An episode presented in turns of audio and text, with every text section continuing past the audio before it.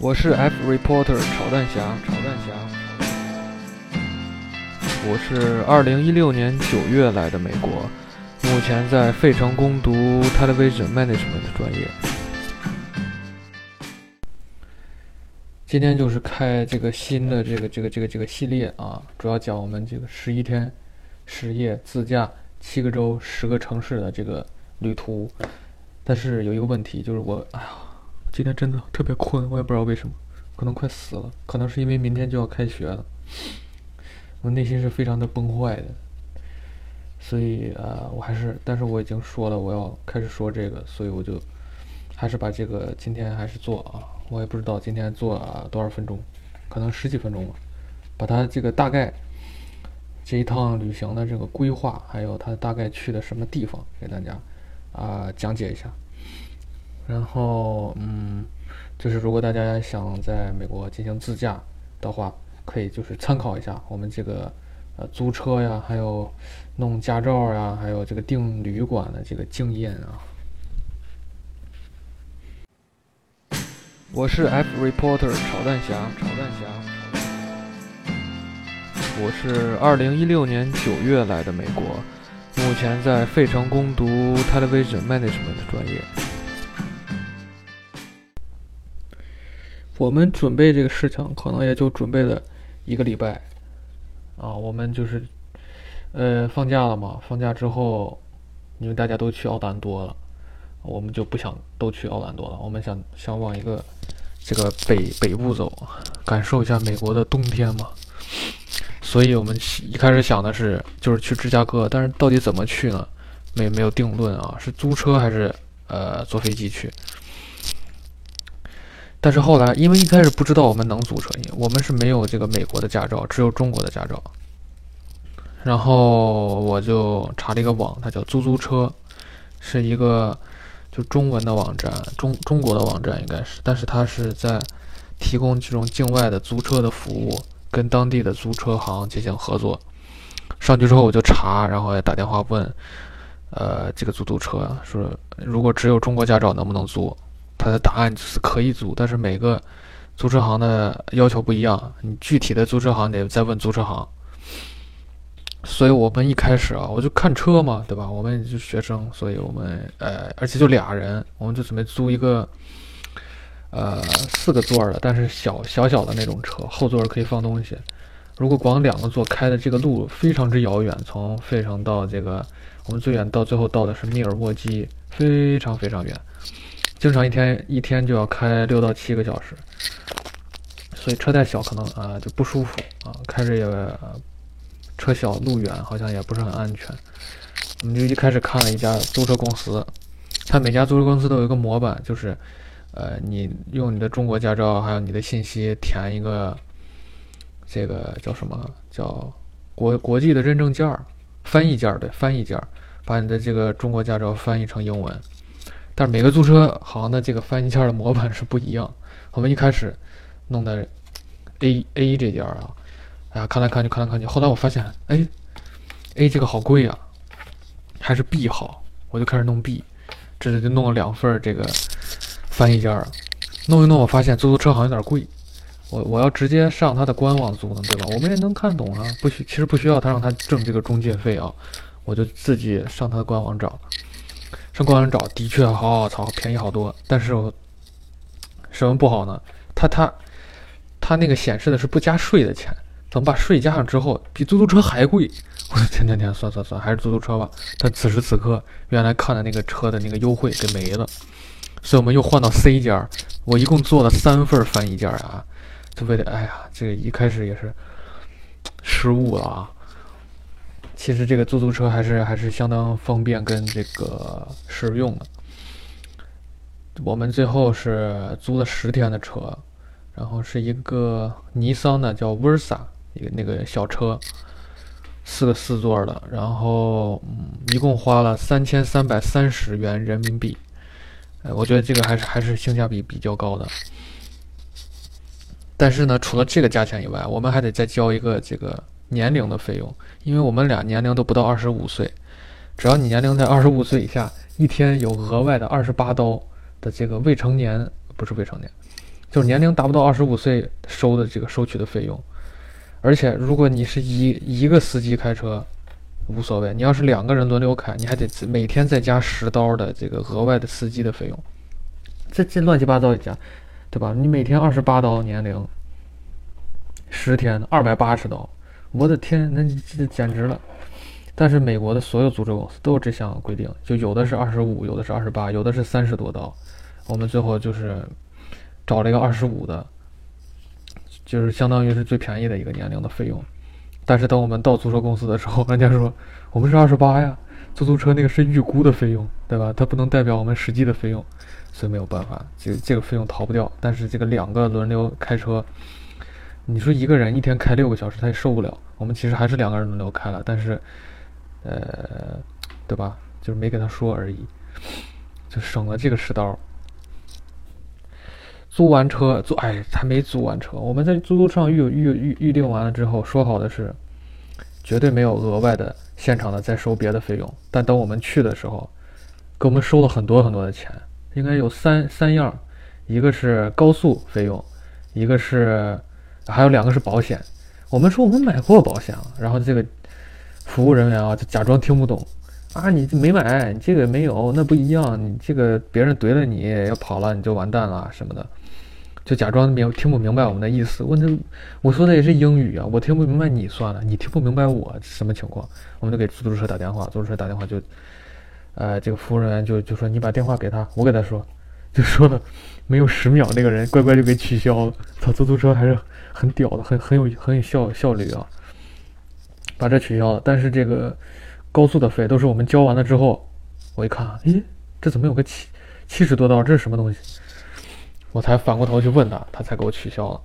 啊，这前台这黑姐，其实人品我觉得不怎么地。因为我之前查攻略嘛，人家说美国的这个高速啊，其实收费，他他收你七十多刀，你根本花不了七十多刀。对吧？你还是还还不如自己，就是一路上碰见了交，不碰见就不交。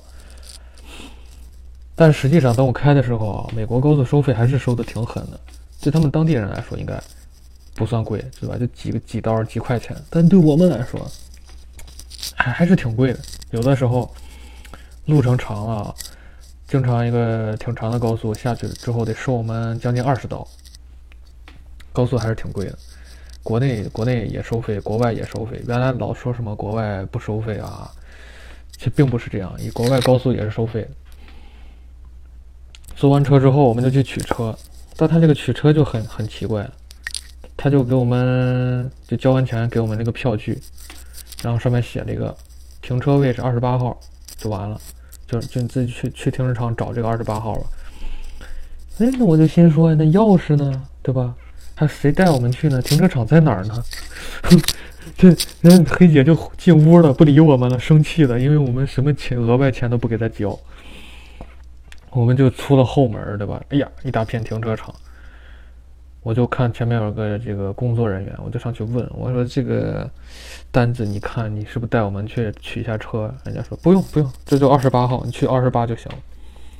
我俩屁颠屁颠去二十八号。去了之后呢，这对吧？然后这个车的确是没锁，一门一拉就开了。但是钥匙呢？我们在车里翻箱倒柜找钥匙找不见，我就出去又又又抓了一个人。我说钥匙在哪？他说钥钥匙就在车里面，你好好翻。这时候我的那个同学就翻到钥匙了，是在这个车的放杯子的那个槽槽里，在里面撇着呢。然后你就自己拿上钥匙把车打着。从他的这个停车场的出口出去就完了。你说这么这么随意的事情，你你租车公司这个，那要随便来了一个人，他就翻到你的停车场里，他就把你的钥匙翻出来，他就开走了，也可以吗？这这太随意了，外国的这些啊，服务行业啊。租到车之后呢，我们就一路向北啊，就开。我们先去了一趟这个沃尔玛，买了点。用品啊，水呀什么的，然后就奔向旅程。这个旅程是第一天，我们是往这个尼亚加拉瀑布城出发，就是一直一直向北走，走到雪城，然后再向西就到这个瀑布了。大概是六六到七个小时，但是我们最后开了将近八个小时，为什么呢？因为我们第一次嘛，第一次在美国开车，还是比较谨小慎微的，对吧？人家写的限速六十迈，我们就开六十迈。但是没想到啊，这个国外的高速上就是基本上没有摄像头，不是基本上了，就没有摄像头。然后呢，是测速警察，也就是在这段路上是没有，但是后面是有的。所有的车哗哗哗就开呀，没有一个人遵守交通规则。你遵守交通规则的，就是那种大卡车在一边缓慢的爬行。我们一开始就是他那个速度，所以就特别慢，而且这个天气不是很好。开着开着，一开始还不错，因为当时也不是很冷，但是就因为一直往北走嘛，突然就开始下大雪。这个路况也不是很好，我们有点虚。我们开了八个小时的这个下场是什么？就是天，因为哎呦，这个美国啊，我们它不是有那个时差嘛，对吧？原来是差十二个小时，到冬时令是差十三个小时。它这个多了一个小时，就让这个天黑的更加的快。原来是五点多天黑，现在四点天就黑了，而且我们还往北走，天黑的更更早。就开开开开开，四点天开始漆黑，五点就伸手不见五指。我们一直都开到快六点才开到。第一次开啊，就连开六个小时，然后到最后还是漆黑的夜晚在开车，非常的害怕。还是到了这好不容易到了这个尼亚加拉啊，很顺利就找见这个旅馆了。因为这个时候基本没什么人旅游，整个路还是很空旷。雪下的哦，尼亚加拉那儿就是把能没到你的脚脖子吧。我们就开始找吃了，拿这个手机软件搜啊，开着车在附近转悠呀，发现啊，尼亚加拉这个地方最多的是吃什么呢？就是印度饭。我我也不明白，为什么在在五大湖的边缘会出现了无数的印度餐厅呢？这印度把这儿殖民了吗？嗯，我们就找了一家就看着还不错的印度餐厅进去啊，点了一个就他这个鸡肉盖饭，的确还是挺好吃的，就是太辣。我还好吧，我那个同学啊，辣这个肚子啊，就就拉拉的呀，他都不行，因为真的是特别辣，那个印度辣酱。那个服务员还专门问我们，你们要辣的还是不辣？我说要辣的呀，对吧？我我天朝。这种麻辣是我的最爱，没想到被他这个印度的辣椒击败了。路上我们还看见了一个非常宏大的赌场啊，矗立在这个尼亚加拉湖边，上面大大的三个字儿“欢迎您”。但是我们这个虽然他欢迎我们了，我们还是没有去，对吧？因为我们是这个社会主义的接班人嘛，我们是要批判这种东西的。而且他必须十刀以上才能参赌，我们没钱。到第二天，这个时候也太晚了嘛，我们都睡觉。到了第二天，一大早醒来，我们就直奔这个瀑布。我们准备开车去，后来发现其实走过去都可以。这个旅店啊，住的离这个瀑布非常的接近。我们应该是过一个桥，直接能到。它有一个 Goat Island，就是山羊岛。但是这个下大雪，把这个岛给把这个桥给封了，我们过不去了，只能从这个尼亚加拉的公园里过去。所以我们把车停在公园门口，停车是一天停一整天五刀，这非常之便宜啊！等到我们后来去这个芝加哥的时候，停一天是四十刀啊。车停好了，我们就进去。进去之后发现，这就是什么都是免费的，你知道吧？公园免费。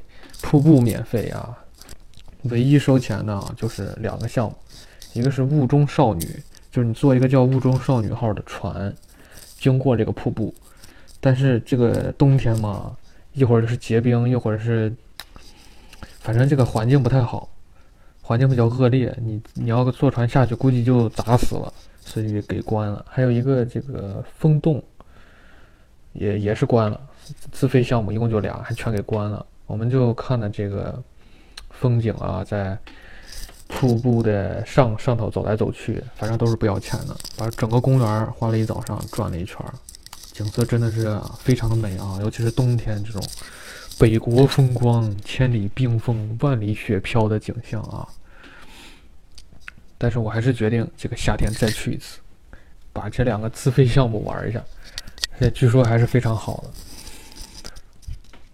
到了下午呢，对吧？我们就出来了，在整个这个瀑布城转了一圈，它有个什么教堂，是整个这个地区最早的教堂。然后它教堂的高度好像就是瀑布的那个海拔的高度，非常高的一个尖尖的顶。等到晚上的时候，我们又去看一下夜景。为什么呢？因为晚上这个瀑布它有那个灯光的灯光打到上面，灯光秀从这个加拿大那边打过来，就在我们这边直接看那边就是加拿大的城市。而且加拿大那边特别的繁华，比美国这边要繁华很多，灯红酒绿啊。晚上又去了一次，哎呀，还是真的真的很不错的。等到这个这个。第二天，我们就准备上车出发，往这个匹兹堡，匹兹堡出发了。